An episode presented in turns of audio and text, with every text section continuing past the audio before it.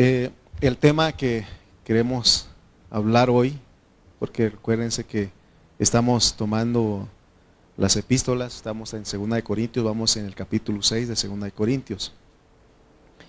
Y vamos a, hoy vamos a ver requisitos para ser un ministro genuino del Nuevo Testamento o del Nuevo Pacto.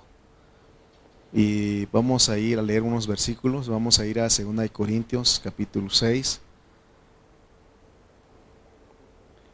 Segunda de Corintios capítulo 6. Vamos a leer desde el versículo 4 en adelante.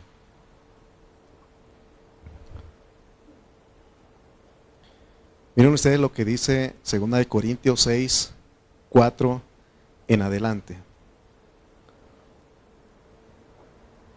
Dice, antes bien nos recomendamos en todo como ministros de Dios, en mucha paciencia, en tribulaciones, en necesidades, en angustias, en azotes, en cárceles, en tumultos, en trabajos, en desvelos, en ayunos, en pureza, en ciencia, en longanimidad, en bondad, en el Espíritu Santo, en amor sincero, en palabra de verdad, en poder de Dios, con armas de justicia a diestra y a siniestra, por honra y por deshonra, por mala fama y por buena fama, como engañadores pero veraces, como desconocidos pero bien conocidos, como moribundos, mas, he aquí vivimos como castigados, mas no muertos, como entristecidos, mas siempre gozosos, como pobres, mas enriqueciendo a muchos, como no teniendo nada, mas poseyéndolo todo. Nuestra boca se ha abierto a vosotros, oh Corintios, nuestro corazón se ha ensanchado, no estáis estrechos en nosotros, pero si sois estrechos en vuestro propio corazón, pero si sois estrechos en vuestro propio corazón, pues para corresponder del mismo modo como a hijos o hablo, como a hijos hablo, ensanchaos también vosotros. Bueno, vamos a orar para que el Señor nos ayude a entender. Padre Celestial, te damos gracias en esta tarde. Señor, que sea tu gracia en nosotros, Señor. Que sea tu gracia en mí, hablando. Úsame, Señor, para ser de bendición a mis hermanos. Que podamos ver con claridad, Señor, cómo es el ministerio y cómo son los ministros, los servidores del nuevo pacto, Señor. Ayúdanos, Señor. Queremos eh, recibirte como esa palabra que nos da vida, que nos nutre te pedimos en esta hora, mi Dios, que nos ayudes a ejercitar nuestro espíritu, que estemos con un corazón abierto, Señor, para que tú sigas escribiendo. Gracias en esta noche por tu palabra en Cristo Jesús. Amén. Requisitos. Eh, ¿Se acuerdan que también el apóstol Pablo en Timoteo, en una de las epístolas a Timoteo, dice, si alguno anhela obispado, buena obra desea, ¿no? Y, él pone algunos requisitos acá y acá él pone porque estamos hablando bajo, el contexto del ministerio y los ministros. Está el ministerio y los ministros. ¿Se acuerdan que decíamos que Pablo usó un capítulo, un poquito más de un capítulo para hablar del ministerio, pero habló más de lo que es un ministro, de lo que es un servidor. La razón por la cual queremos hablar de esto es porque Todavía se puede tener pensamientos de que un ministro del Señor debe ser una persona profesional, elocuente, que, sepa llevar a cabo su profesión. Y nosotros conocemos a la iglesia popular. ¿Cuál sería la iglesia popular? De ahí venimos todos nosotros. ¿Verdad? La iglesia popular, esa iglesia presume que sus sacerdotes son personas muy preparadas. De hecho, ellos van a un instituto, ¿no? Se van ahí, se encierran. Y no solamente esa iglesia popular, sino que aún la iglesia tradicional cristiana eh, también se organizan de esa manera. Eh, ellos, para que alguien sea un ministro, un pastor, tiene que ser una persona egresada de un seminario ingresado en un instituto bíblico, También que sea elocuente, que sepa mucho, que tenga conocimiento. Esa es la, la idea que ellos tienen. Y de hecho lo preparan a sus ministros de esa manera. Eh, me acuerdo que algunas de las idas a, a, Coajimalpa con nuestros hermanos allá,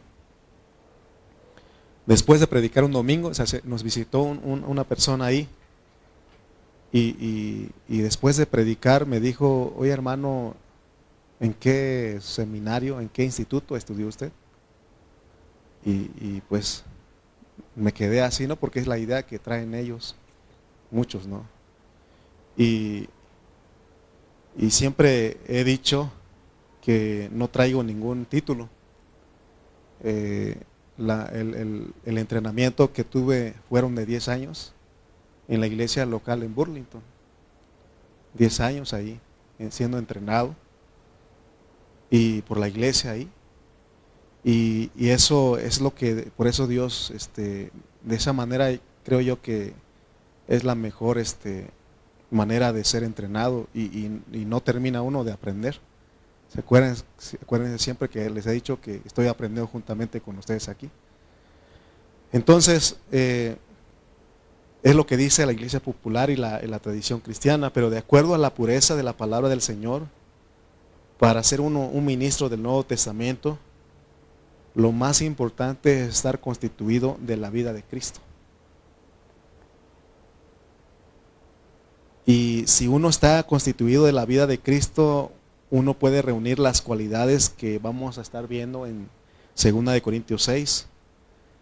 Y estas cualidades no tienen que ser doctrina meramente, sino que tiene que ver con la subjetividad, de Dios, con la vida de Dios siendo impartido a nosotros para que seamos siervos genuinos. O sea que el ministerio, es decir, el servicio que que damos en la vida de la iglesia son expresados y llevados a cabo mediante una clase de vida, porque a Dios, ¿se acuerdan que el mensaje anterior les dije que no, a Dios no es, no, es lo más importante lo que hacemos, sino lo que somos? Amén. También hay otra, una, una frase que hemos usado anteriormente, es que la madurez de un cristiano no se mide por lo que hace, sino la forma que reacciona. ¿Me explico? Si reacciona como un cristiano maduro, significa que está viviendo una clase de vida, está viviendo a Cristo.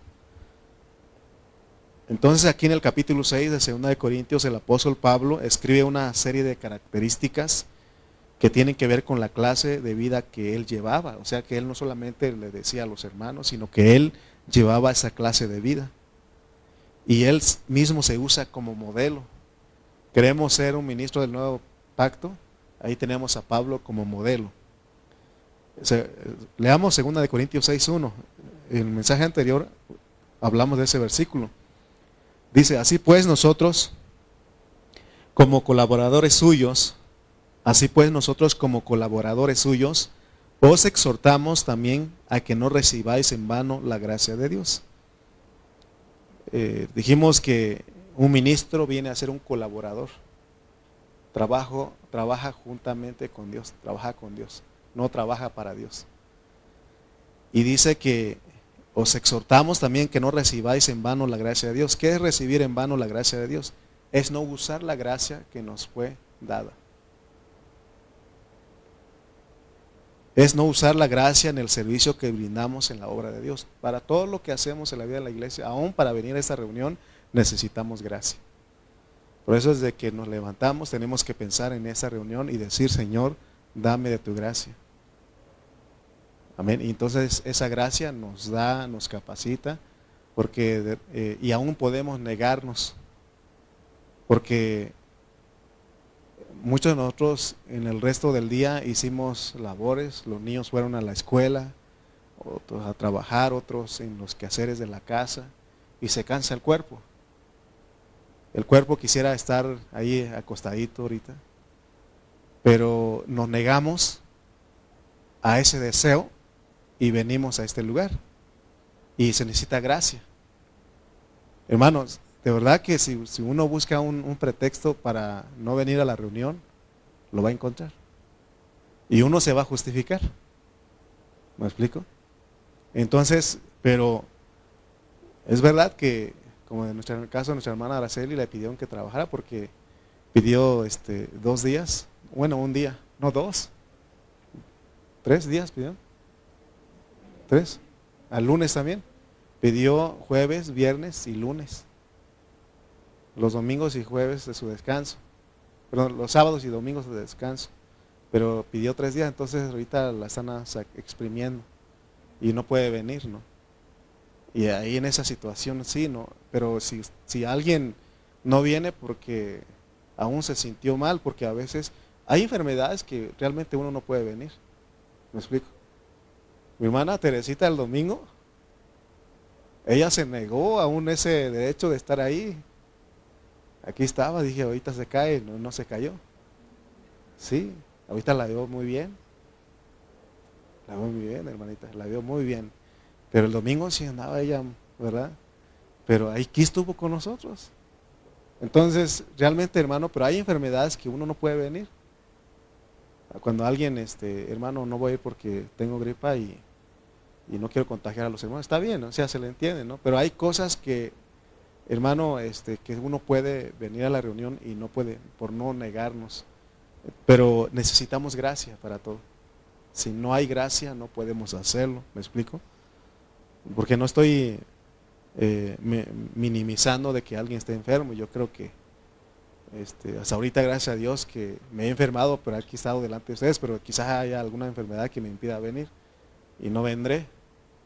Y ya sé quién va a dirigir todo esto. Ya Dios me dijo quién. Entonces, en el mensaje pasado aclaramos que no es lo mismo trabajar para Dios que trabajar con Dios. ¿Nosotros trabajamos para Dios o trabajamos con Dios? Trabajamos con Dios porque somos colaboradores. Co-labor. Co-labor. Amén. Porque podemos estar llenos de actividades para Dios, enseñando, predicando, evangelizando, pero no hacer ese trabajo juntamente con Dios. Entonces eso es recibir en vano la gracia de Dios, no usar la gracia que Dios nos ha dado. Entonces, de acuerdo a este versículo, tomar en, en vano la gracia de Dios es que usted y yo trabajemos para el Señor en vez de trabajar con Él. Acuérdense siempre que todo lo que lo, todo lo hace Dios. Nuestro hablar tiene que ser dirigido por Dios para bendecir a los hermanos. ¿Por qué creen ustedes que las personas iban con Jesús? Dice que aún los niños venían a Él. Él porque Él tenía gracia para hablar. Si nosotros no tenemos gracia para hablar, las personas se van a ir de nosotros. Amén. Entonces necesitamos tener gracia para hablar. Y entonces somos bendición para las personas. Amén. Por eso es importante que cuando vamos a hablar, oremos, Señor, sea tu gracia en mí. Porque muchas veces la riega uno. Yo la he regado muchas veces con mi hablar. No he tenido cuidado. Entonces nosotros tenemos que saber que la gracia, haciendo todo en nosotros, es cuando bendecimos a los hermanos. Entonces, eh, 2 Corintios 6.2 dice, porque dice, en tiempo aceptable te he oído y en día de salvación te he socorrido. He aquí ahora el tiempo aceptable, he aquí ahora el día de salvación. O sea que nosotros tenemos esta gran bendición de que la gracia de Dios ha sido derramada sobre nosotros para que no hagamos las cosas en nuestra naturaleza humana, sino que lo hagamos en la naturaleza divina, porque la tenemos. ¿Cómo es que nosotros alcanzamos a tener esa naturaleza divina? Es debido a que la salvación, cuando Dios nos salvó, nosotros fuimos regenerados por Dios y Él añadió su vida divina a nosotros. Y en, esa, en ese añadir de vida, eso nos hace divinos, tenemos la vida divina, por eso podemos echar mano de esa gracia. La gracia es Cristo, lo divino es Cristo. Amén. Sabiendo Ahora, sabiendo que el pensamiento generalizado es que un ministro, un pastor es exitoso si tiene una vida llena de prosperidad y, de cosas, ¿no? Eh, cuando, en qué, cuando habla de la prosperidad, de que habla de, tener bienes, ¿no? Este, de que la iglesia tengamos un, una catedral, eh, un edificio bonito, y se piensa que ese ministro es muy próspero cuando tiene mucha gente. ¿no? Y cuando hay mucha gente, pues hay mucha entrada. ¿no?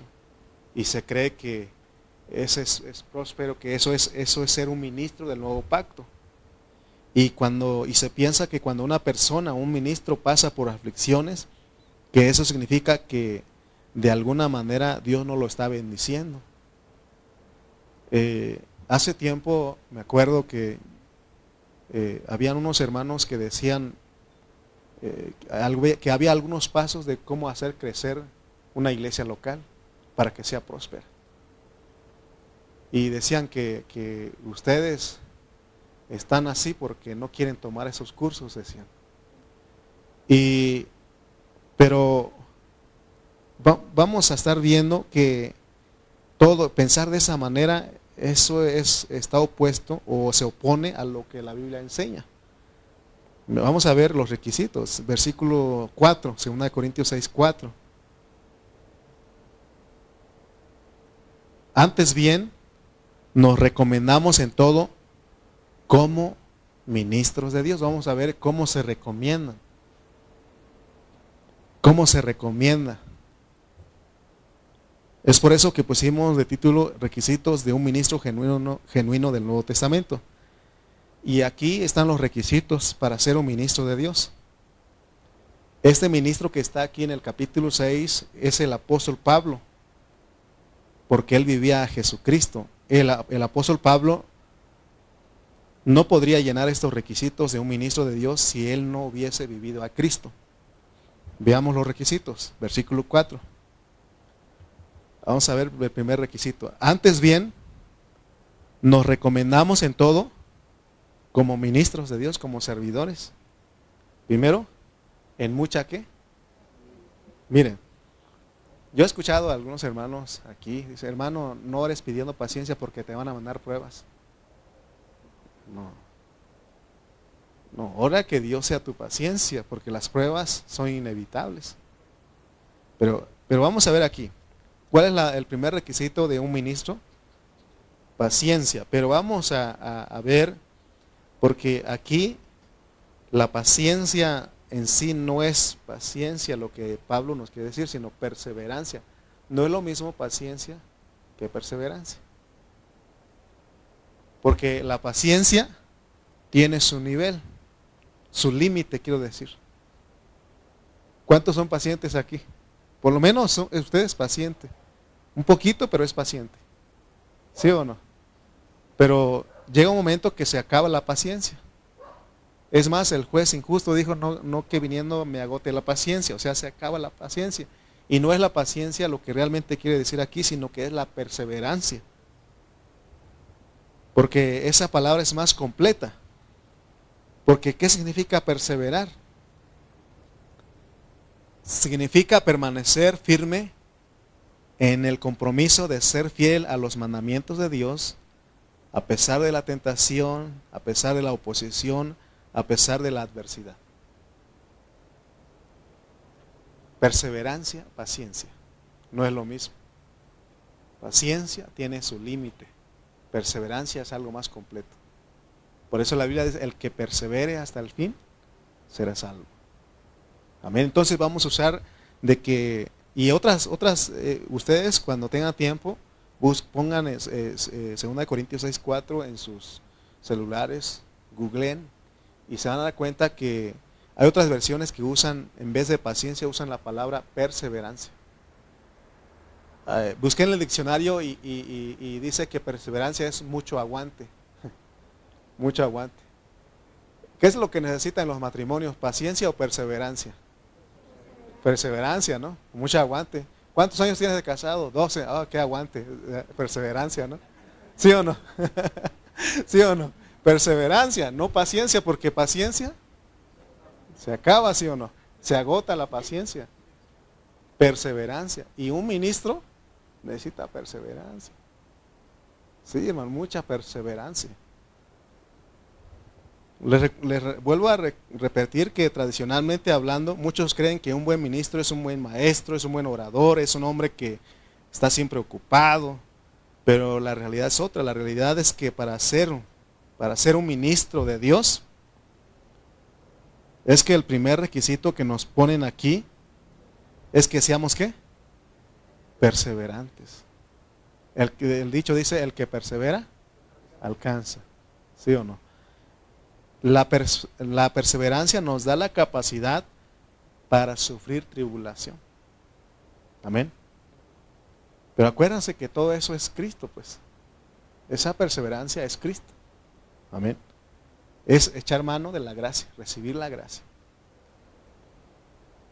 La perseverancia nos da la capacidad para sufrir tribulación porque eh, aquí eh, el requisito, o más bien aquí, el, porque el segundo requisito que se pide o, que tienen los, este, o deben de llenar los, los, los ministros, es que son atribulados, porque luego dice, ¿cómo dice el versículo? Sino en que, que en todo nos recomendamos a nosotros mismos como ministros de Dios en mucha perseverancia, uno. Segundo, en tribulaciones, en tribulaciones. Entonces, necesitamos perseverancia para todas las cosas que van a hablar. Necesitamos perseverancia. Porque si nosotros no tenemos perseverancia, en nuestras tribulaciones nosotros vamos a ser vencidos. Pero recordemos que las palabras del Señor, Él dijo, en el mundo tendréis aflicción. Amén. O sea, va a haber, por eso esto que pone Pablo es contrario a lo que tradicionalmente se cree.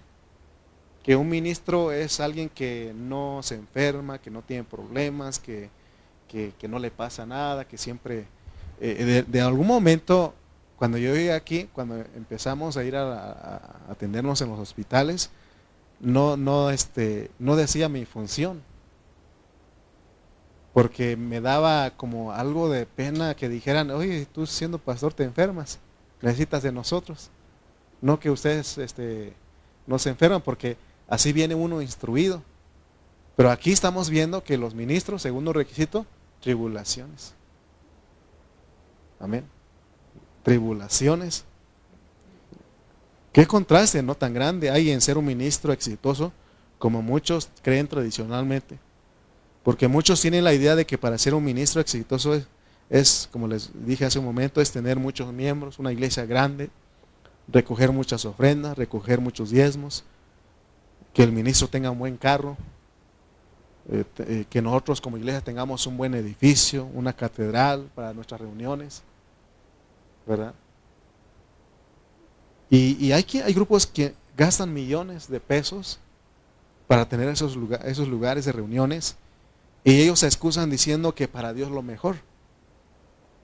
Pero no necesariamente se necesita de un edificio, una catedral para poder llevar nuestra vida de iglesia. Los primeros creyentes se reunían en pequeñas casas particulares. ¿Se acuerdan que ellos se reunían en el templo y en las casas? Pero una vez que fueron esparcidos, ¿por dónde creen ustedes que se reunían? En, un edificio grande, en una catedral. Ellos aún este, clandestinamente se reunían. Debajo de la tierra tenían su lugar y se reunían. Así que, hermano, porque viene lo que el segundo requisito, tribulación. Amén. Miremos cómo se recomienda a un ministro de Dios. No es de que tenga títulos, no es de que tenga doctorados, un ministro de Dios se recomienda porque es muy interesante, pero muy perseverante, quiero decir, perdón. Muy perseverante. ¿Muy perseverante en qué? En tribulaciones. Porque luego de tribulaciones, ¿qué sigue? Necesidades. Un ministro de Dios, un obrero de Dios tiene necesidades. Amén. Tiene necesidades. Y, necesitamos perseverancia para poder pasar esa necesidad. Dios prueba a uno si realmente tiene un corazón para ser ministro. Cuando mi esposa y yo empezamos, eh, en ese tiempo como eran como 1200, 1200 pesos, estoy hablando en el 2012, 2013. 1200 pesos podía, eh, eso lo teníamos que administrar para todo el, el mes. 1.200 pesos. De verdad. Es que eran 100 dólares y los dólares estaban a 11 pesos en ese tiempo. 12 pesos estaban. Hubieran estado como a 24, ¿no? nos hubiera convenido más, pero, pero hermano, necesidades. O sea, un ministro. O sea, realmente eso, esto Dios nos probó a nosotros realmente teníamos un corazón para el ministerio.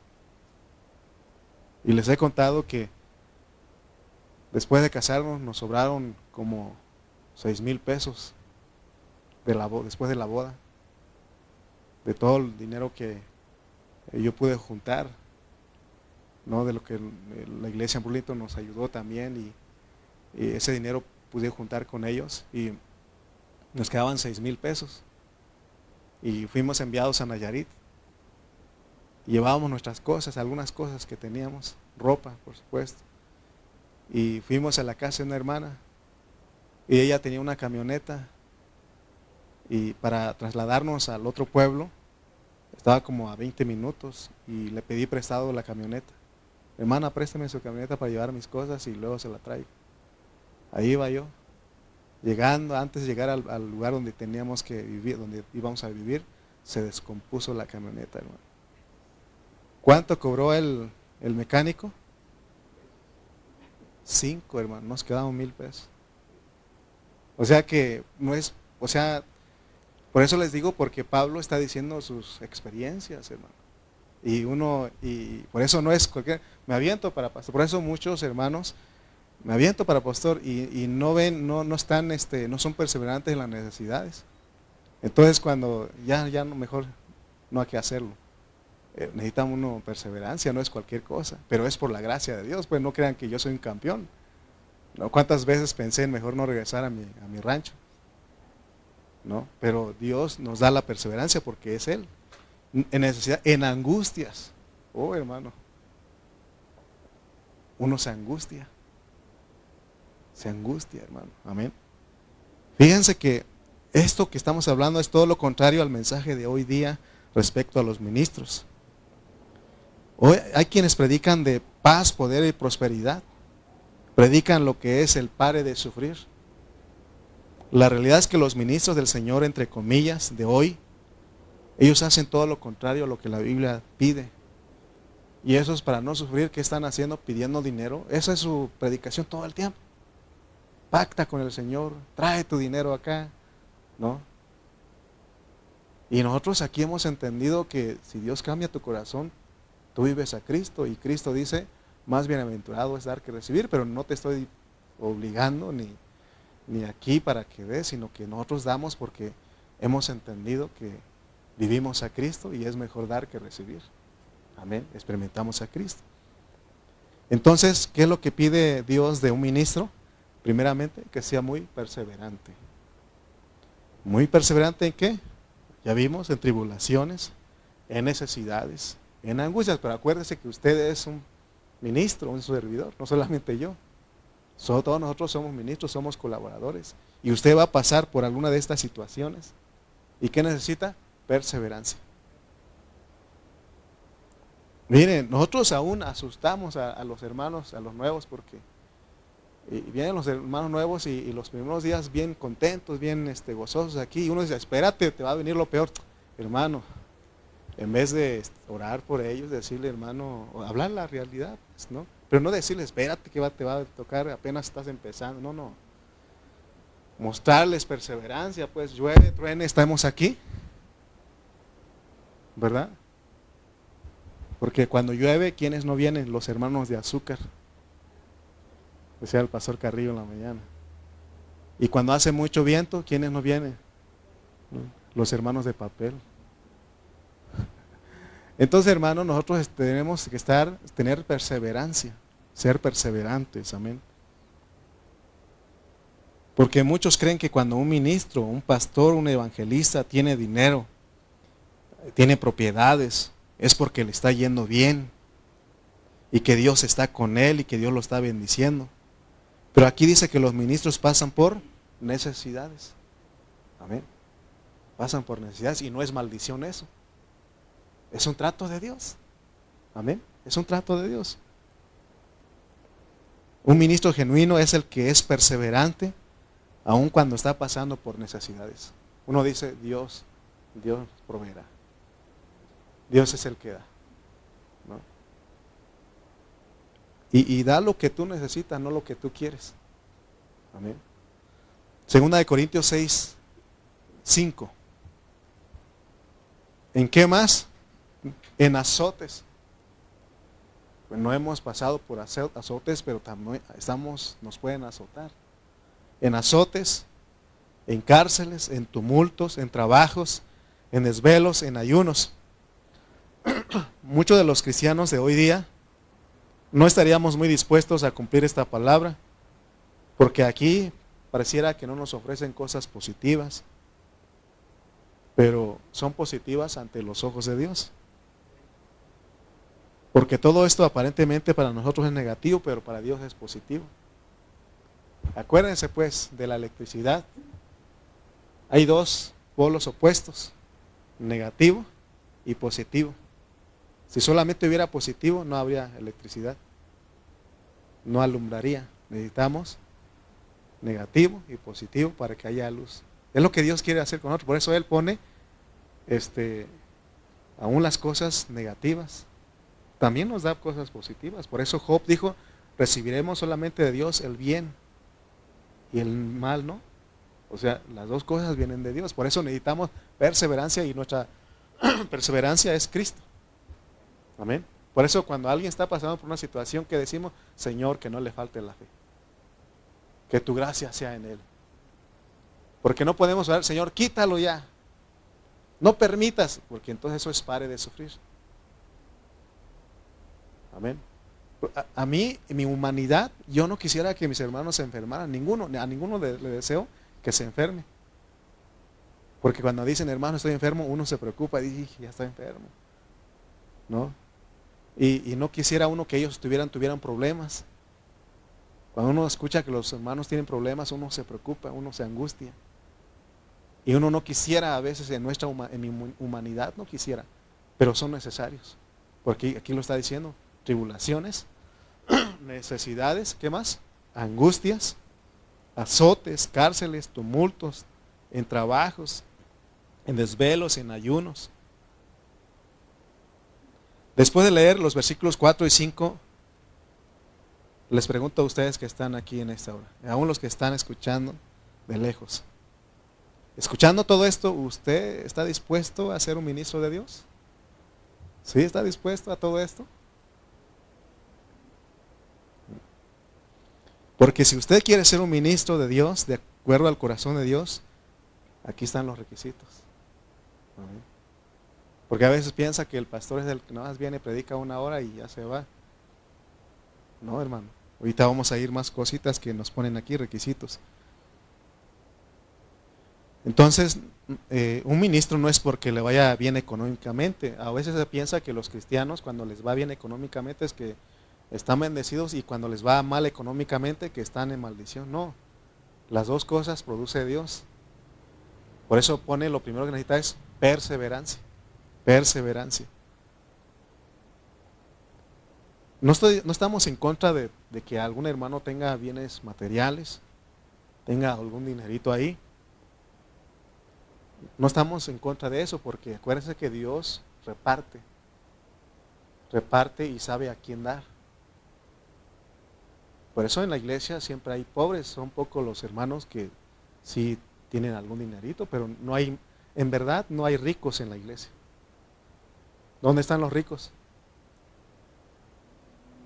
En el mundo, allá por este, por el Pedregal, por Lomas de quién sabe Santa Fe, ahí están los ricos, ¿sí o no? El otro día que fuimos mi esposa por allá por el periférico sur, hasta llegar a Xochimilco, no, bonito está allá, hermano. Edificios grandes, casas bonitas, ni basura, ni gente fea. Yo creo que era el feo ahí, el único feo ahí. Porque aquí, aquí en Tultitlán, hermano, basura para acá. Puro feo. Allá están los ricos, ¿sí o no? no estamos en contra de la bendición material, pero Pero eh, eh, el, que estemos ricos con bienes materiales no es parte del Evangelio. Porque me acuerdo de otro hermano que llegó con nosotros y dijo, iba bien, este, le predicaron, fue y le dieron esa enseñanza y llegó a la iglesia bien, bien emocionado, hermanos, aprendí algo nuevo. Y dicen que si tú no tienes, no es próspero económicamente, materialmente, que así está tu vida espiritual. Tú eres pobre. Y le dijimos, entonces Pablo fue un fracasado entonces. Es más, el Señor Jesús. El Señor Jesús dijo, las zorras tienen guaridas y las aves nidos, pero el Hijo del Hombre no tiene dónde recostar su cabeza. ¿Sí o no? Hermano, no es, no es la medida, pero no estamos en contra de que alguien tenga. Pero veamos que no es, no tenemos que predicar de esa manera de que si tienes que tener, porque así entonces tu vida espiritual, eso no es posible. Hermanos, mire lo que dijo Pablo en Filipenses 4:12. Filipenses 4:12. Dice, sé vivir humildemente y sé tener abundancia. O sea que Pablo era una persona rica. Pero también él pasó por hambre. Dice, en todo y por todo estoy enseñado. Un ministro, un servidor de Dios tiene que estar enseñado por todo. Así para estar saciado como para tener hambre. Así para tener abundancia como para padecer necesidad. ¿Sí o no? Cuando estamos por necesidad, pasando por necesidad, ¿qué tenemos que hacer? ¿Qué necesitamos ahí? Perseverancia. Porque no es todo el tiempo. ¿No? No todo el tiempo Dios, como dice el dicho, Dios aprieta, no, pero no ahorca, ¿verdad? Ok. Entonces un verdadero ministro de Dios tiene que tener mucha perseverancia ante todas estas cosas. Y tiene que entender que va a pasar por tribulaciones, que va a pasar por necesidades, que va a pasar por angustias y estar preparado aun si lo han de azotar.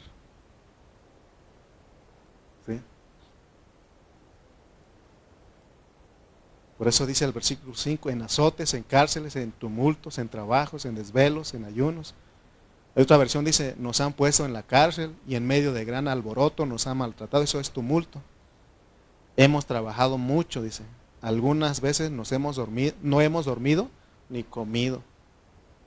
Un ministro de Dios tiene que estar preparado para todas estas cosas, para estas situaciones, por colaborar con Dios.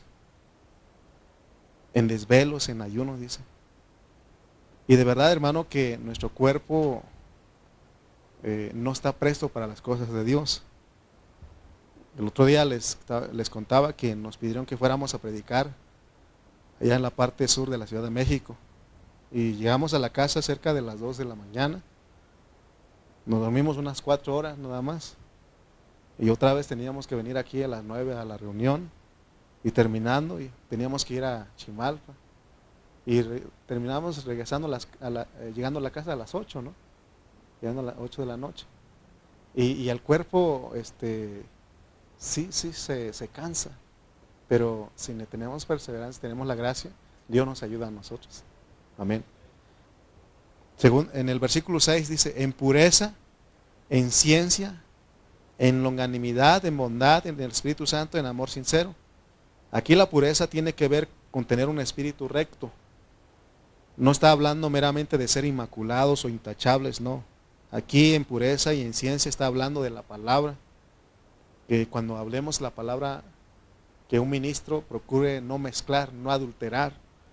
Porque se acuerdan en 2 Corintios 4.2 que leímos, dice, antes bien renunciamos a lo oculto y vergonzoso, no andando con astucia, ni adulterando la palabra de Dios sino por la manifestación de la verdad, recomendándonos a toda conciencia humana delante de Dios. Entonces está hablando de esa pureza, que no adulterar, no rebajar la, la palabra.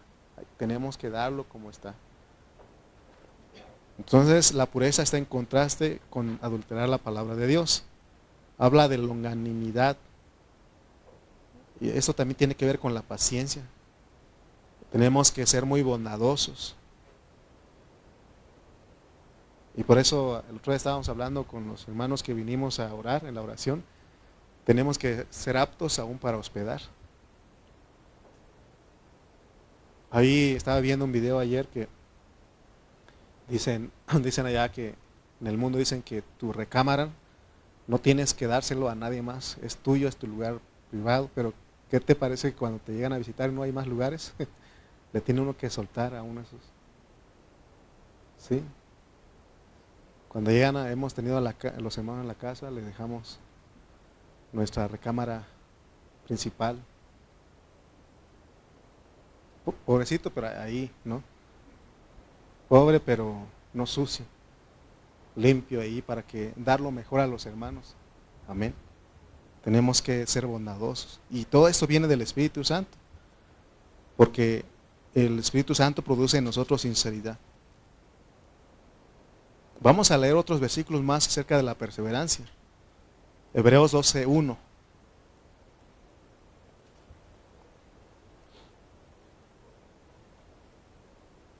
Perseverancia, necesitamos perseverancia, un ministro. Dice, por tanto, nosotros también, teniendo en derredor nuestro tan grande nube de testigos, despojémonos de todo peso del pecado que nos asedia y corramos con... Pero acuérdense, ¿cuál es la palabra correcta? Perseverancia. Corramos con perseverancia la carrera que tenemos por delante. Otra versión dice, por lo tanto, por lo tanto, ya que estemos rodeados por una enorme multitud de testigos de la vida de fe, quitémonos, quitémonos todo peso que nos impida correr, especialmente el pecado que tan fácilmente nos hace tropezar, y corramos con perseverancia. Aún este pone otra, otra palabra que es resistencia. Corramos con perseverancia, con resistencia la carrera de que Dios nos ha puesto por delante. Necesita perseverancia, resistencia. ¿Cuántos de ustedes han, han, este, corren por las mañanas o, alguna, algún momento han participado en carreras? Y hay una carrera que se llama carrera de resistencia, ¿no? Es el más, más kilómetros. Y hay una carrera por velocidad y es cortito eso. Pero la carrera que Dios nos ha puesto por delante es una carrera larga y necesitamos perseverancia, necesitamos resistencia. Si usted es uno que nunca ha hecho ejercicio y mañana temprano dice voy a ir a correr, el primer día, ¿sabe cuántas vueltas va a dar a la cancha de, o cuántos kilómetros puede correr? Ni un kilómetro si no tiene condiciones. ¿verdad? Si no tiene, eh, para eso necesita perseverancia. El cuerpo se va cansando. Yo corro como tres kilómetros, camino unos cuatro y corro unos tres. Pero esos tres apenas los termino. Se cansa uno. Entonces, este, pero se necesita perseverancia, porque si su cuerpo, usted siente que ya no puede y usted se detiene, se para, entonces ya no, ya no va a correr, ya no va a lograr los kilómetros que deseaba. Entonces necesita perseverancia, hermano Rubén, necesitamos perseverancia, resistencia. ¿sí? Es como alguien, eh, eh, si usted quiere ir a caminar a Plaza Jardines, voy a caminar para hacer ejercicio. Usted va a la curva eléctrica, ah, mejor agarro la combi, ¿no? Y se va. o sea, no hubo paciencia, no hubo perseverancia, necesitamos perseverancia, amén. Apocalipsis 3.10. Estamos hablando de lo que es perseverancia. Apocalipsis 3.10. Por cuanto has guardado la palabra de mí, ¿qué? Perseverancia. Acuérdense que la paciencia tiene límite. ¿Qué necesita en su matrimonio? Les dije. Porque paciencia se acaba. Más bien, ¿qué necesitamos? ¿Verdad? ¿Qué necesitamos? Perseverancia. Porque la paciencia tiene un límite. ¿Sí? Perseverancia. Dice, por cuanto has guardado la palabra de mi perseverancia, hay otra, constancia también. Es sinónimo de perseverancia, constancia. Yo también te guardaré de la hora de prueba que ha de venir sobre el mundo entero para probar a los que moran sobre la tierra. Entonces la perseverancia, la constancia tiene que ver con nuestro sufrimiento en medio de las tribulaciones. Y si nosotros somos verdaderamente cristianos, hermanos, verdaderamente somos siervos de Dios, entonces nosotros mostraremos perseverancia. Porque cuando no hay perseverancia nos quejamos, queremos renunciar, queremos rendirnos, ¿sí o no? ¿Verdad? No, ya no puedo, ya, ya. Ya me cansé. Es lo mismo. ¿Necesitamos qué? Perseverancia, perseverancia, constancia. Hoy día los cristianos evalúan a un siervo no por las necesidades que pasan, sino por las riquezas que ha adquirido, pero eso es, contrario a lo que la Biblia dice. Amén. Nunca creamos que las riquezas materiales sea una señal de que somos bendecidos por Dios. Es más, la Biblia le llama añadiduras. Porque hay, este, hay algo que es primero. Mateo 6:33.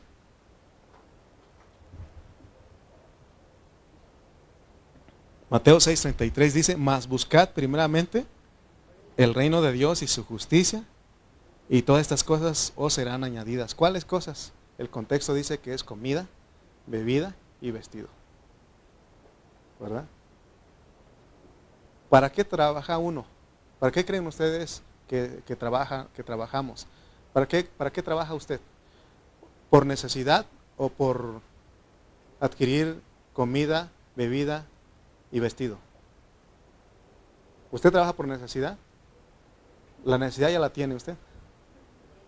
Usted trabaja para adquirir comida, bebida y vestido. Es lo que uno piensa, ¿sí o no? Entonces, este, necesitamos primeramente buscar lo primero, que es el reino de Dios. Y si Dios quiere, Él añade, nos añade. De hecho, el Señor, Él tiene cuidado de nosotros. Dice el Salmos 37, 25, ahí habla de que el Señor tiene cuidado de los suyos. Dice Salmos 37, 25, joven fui y he envejecido. Joven fui y he envejecido y no he visto justo desamparado, ni su descendencia que mendigue pan. Oh, hermano Dios, que no dice, los pájaros ni trabajan, las flores ni hilan, dice, y Dios les provee. Cuanto más hombres de pocas fe, de poca fe. Mire, esto de, es, es, una realidad, todos nosotros podemos testificar. Yo he hablado con mi hermana Teresita de cómo era su vida antes. Y yo puedo hablar de mi vida, ustedes pueden hablar de su vida, es la experiencia que han venido, que han traído. Yo creo que muy pocos pueden decir que nacieron en una, una cuna de oro. Pero todos nosotros venimos por alguna situación, ¿sí o no? Pero Dios no nos ha dejado. Yo tenía 13, tres meses cuando mi papá lo metieron en la cárcel. Él estuvo siete años. ¿Cómo fue que mi mamá nos crió? Lo que sé es de que este, siempre hubo comida. No en abundancia, pero hubo lo necesario. Porque por eso estoy delante de ustedes. A lo mejor hubiera crecido un poquito más. O no sé, porque los niños de hoy crecen mucho, ¿no? Crecen más que los papás. Y a lo mejor hubiera crecido un poquito más, pero no sé. Después salió mi papá de la cárcel, tampoco teníamos mucho dinero, bienes materiales, pero en medio de esa pobreza, de esa pobreza, Dios nos ayudó y nunca nos abandonó.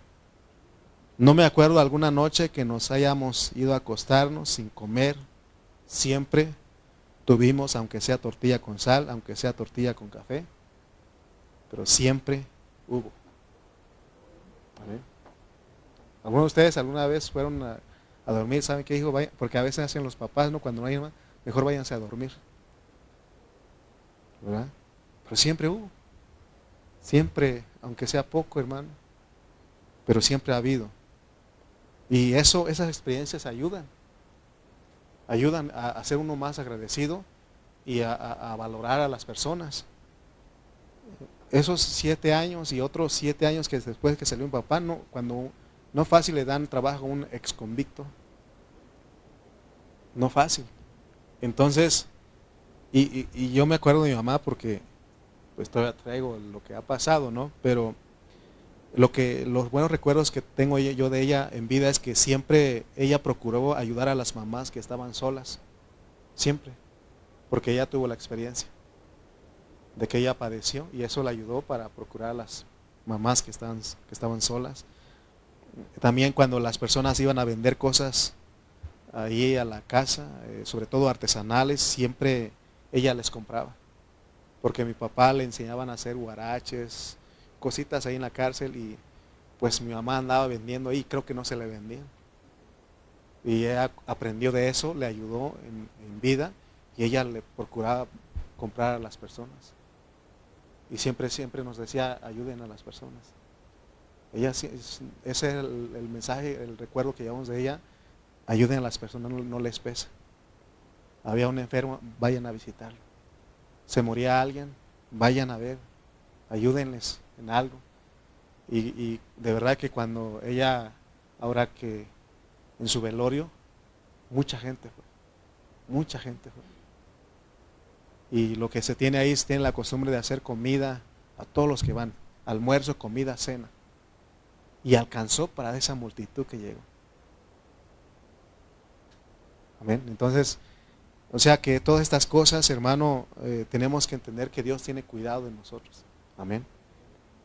También Pablo dijo en 1 Timoteo 6:8, así que teniendo sustento y abrigo, estemos contentos con esto. 1 Timoteo 6:8.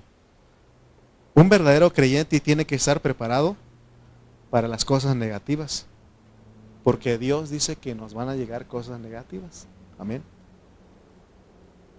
Ahora, si nosotros tenemos cómo ayudar a los siervos que tienen necesidades y están pasando por angustias, debemos de hacerlo de corazón.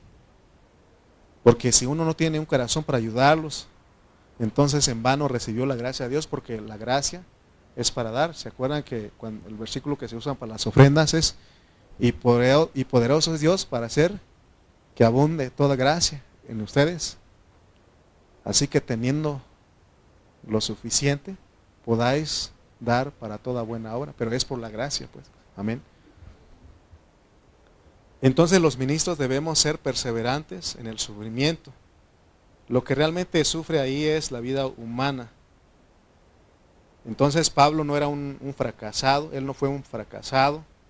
Quizás cuando el, mundo lo veía pasar por ahí, lo veían como alguien fracasado. Pero gracias a Dios que lo, que para el mundo es un fracaso, para Dios somos ministros de victoria, somos vencedores. Amén. Por eso Job es el que dijo, no, desnudo vine desnudo me voy, nada traje, nada me puedo llevar. Cuando uno se muere no se lleva nada. Entonces, aquí en 2 de Corintios, capítulo 6, Pablo no ministró riqueza material, sino que él ministró riqueza espiritual a los, a los corintios. Leamos otros versículos para ir cerrando. 2 de Corintios 6, 8 al 10. Por honra y por deshonra tenemos que estar dispuestos hay quienes nos respetan y hay quienes son irrespetuosos a los ministros por mala fama también y por buena fama. Sí, porque nos, nos, nos crean mala fama a los cristianos, a los ministros, a los servidores. Alguien una vez dijo, hermano, yo, yo sé cuál es la carne que le gusta a usted. ¿Y cuál? El diezmillo. Sí, que el pastor es bueno para sacar el último centavo. O sea, crean mala fama al pastor, a los ministros, ¿no? Engañadores, pero veraces, como desconocidos, pero bien conocidos. Fíjense que él dice como desconocidos, pero bien, conocidos. ¿Por qué? Porque los ministros no anunciamos ni nos exhibimos como resultado de eso no somos famosos. ¿Quiénes son los famosos de ese tiempo? Ahorita están los candidatos, van, se, va, se va a ver sus fotos, donde sea. ¿Verdad? Esos son famosos. Es verdad, yo no soy famoso. Es más, busquen en Google pongan quién es Lalo Reyes. Nada. No sale. Búscale y me dices. Porque ya lo busqué, no, no lo encontré. Sale otro Lalo Reyes, pero nada que ver conmigo. ¿Sí? Pero soy, dice Pablo, desconocidos, pero bien conocidos. ¿Por qué somos conocidos? Por ustedes. Por ustedes, ¿sí o no? Por los que nos oyen dar testimonio de la pureza de Dios.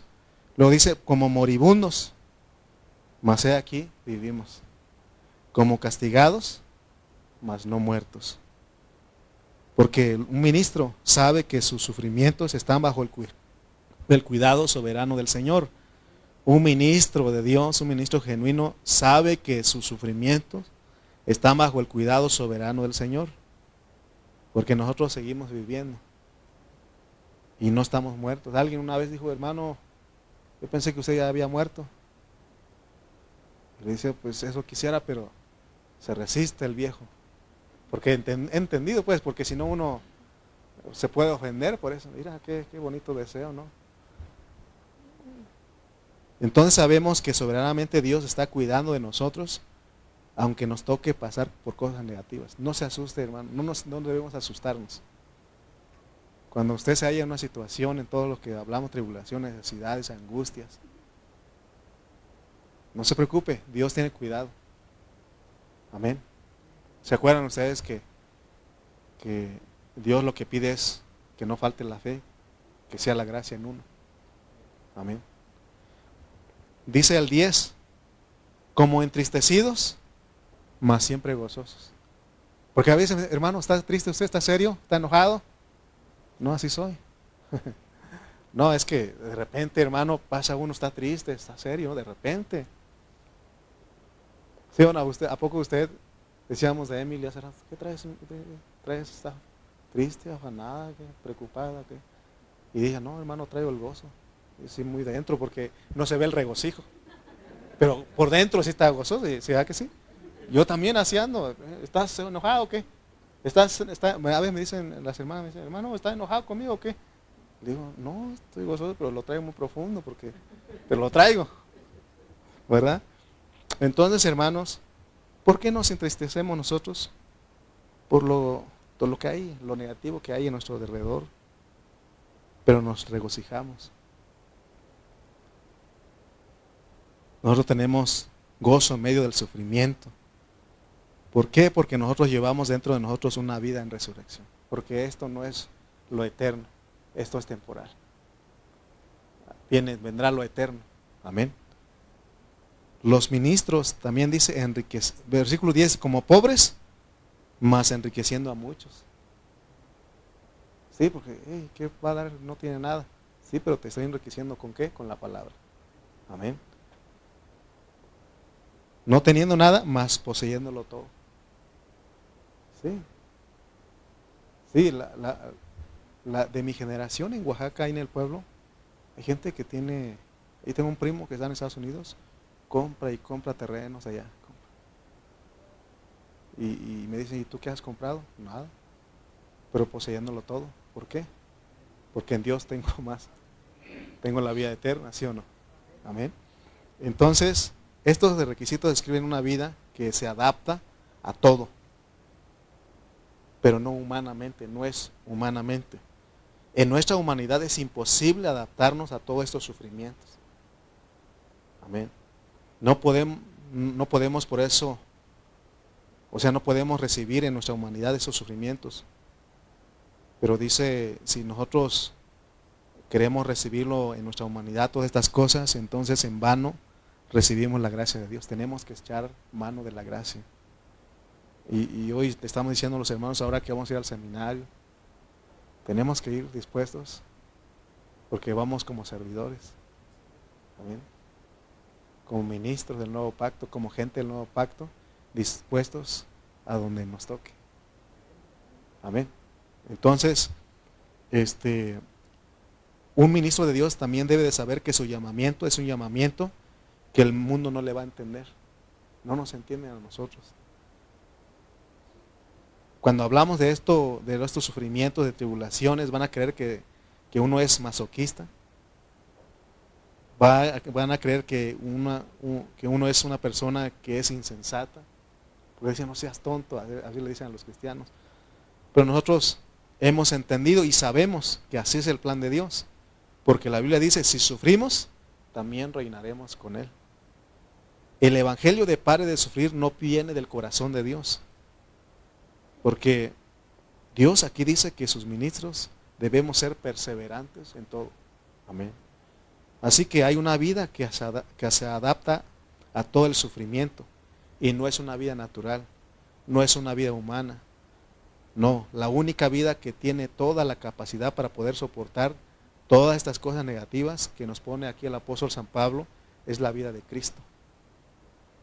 Y esa vida, ¿cómo se llama? Se llama gracia. Cuando un hermano está enfermo, está pasando por necesidades, por problemas, ¿qué necesitamos pedir por ese hermano? Que no le falte la fe y que la gracia sea en él. Porque si usted dice, hermano, Señor, sánalo, que no le pase nada de eso, entonces es un evangelio, pare de sufrir. ¿Me explico? O sea, tenemos que orar por el hermano para decir, Señor, que no le falte la fe a mi hermano. Y aún hemos dicho, Señor, dale lo mejor. El Señor sabe si lo mejor es quitar el sufrimiento en ese instante, sanarlo en ese instante, o dejarlo un poquito más. Él sabe porque es soberano, Él tiene cuidado de nosotros. Amén. Porque ¿Quién es más? Si, yo predicara a este hermano es que aquí no vamos a sufrir y que, estamos maldición cuando vamos a los, hospitales, entonces mi esposa y yo, mm, malditos porque tenemos muchos años yendo a los hospitales. Pero es un trato de Dios. Sabemos que esos, eh, en eso necesitamos perseverancia. Necesitamos confiar en el Señor, necesitamos constancia. Y decir, Señor, haga, que se haga tu voluntad como tú quieres. Y eso es lo que quieres hacer tu trato, está bien. Eh, no sean crean ustedes que es fácil, es difícil. Pero cuando uno, va entendiendo a Dios, dice, amén Señor, sabes lo que estás haciendo. Amén. Entonces un ministro de Dios, que es genuino, sabe usar la gracia, sabe vivir en gracia, sabe vivir en esa vida divina, sabe echar mano de la gracia. Ahora saben ustedes qué es echar mano de la gracia. Y cuando estemos en esas situaciones, necesitamos perseverancia. Perseverancia. Amén. ¿Dónde necesitamos perseverancia? Para todo. En tribulaciones, en necesidades, en angustias, en azotes, en tumultos. En todo necesitamos perseverancia. Porque si no vas a decir como mi primo que dijo, llévatelo Señor o te lo mando. Porque se cansó pues. Es que había uno que le estaba haciendo la vida imposible, la vida pesada, la vida difícil. Siempre lo molestaba y un día se acabó la paciencia y le dijo, ¿te lo lleva Señor o te lo mando más pronto? ¿Sí? Entonces, hermanos, necesitamos qué? Perseverancia para poder todas esas cosas. Viene algo malo, una situación, gracias Señor. Tú sabes lo que estás haciendo. Pero ¿qué hacemos? Nos quejamos, ¿no? Ya nadie me quiere, nadie me visita, se olvidaron de mí ya, soy carga para los hermanos ya. Necesitas gracia. ¿Qué necesitamos? Gracia. Necesitamos gracia, Evan. Necesitas gracia para la escuela. Necesitas gracia para tu hermanito. Porque a veces hace enojar, ¿verdad? Pero es tu hermanito, necesitas gracia. Y al revés también necesita gracia, Johan. Gracias. Todos necesitamos gracia, ¿sí o no? Amén. Necesitamos perseverancia. Oremos. Padre Celestial, te damos gracias porque tú eres bueno, tú eres misericordioso, tu gracia es sublime, tu gracia es bendita, Señor. Gracias, Señor, porque tú eres esa perseverancia en nosotros. Tú eres el que aguantas, tú eres el que resistes, tú eres, Señor, el que eres constante, Señor. Queremos tomarte a ti, Señor, para cuando vengan las tribulaciones, necesidades, angustias, todas las cosas que el apóstol Pablo pone aquí en 2 de Corintios, podamos, Señor, nosotros resistir, aún soportar, como dice tu palabra. Podamos soportar todas esas pruebas, Señor. Oh, Señor, tú tienes cuidado de tus hijos. Tienes cuidado de tus hijos, Señor. Señor, y nosotros somos tus hijos, Señor, y todo lo que pasa es soberano. Señor, porque tú dices que todas las cosas ayudan para bien. Ayúdanos, Señor, a que cuando estemos en situaciones negativas, digamos, que, que te oigamos cuando tú dices, bástate mi gracia, porque mi poder se perfecciona en la debilidad. Gracias te damos, amado Dios, por, por tu palabra y ayúdanos, Señor, a continuar, a mostrar perseverancia, Señor, y que amemos la vida de la iglesia, amemos, Señor, tu vida, que amemos a nuestros hermanos. En el nombre de Jesús, te damos gracias. Amén y amén.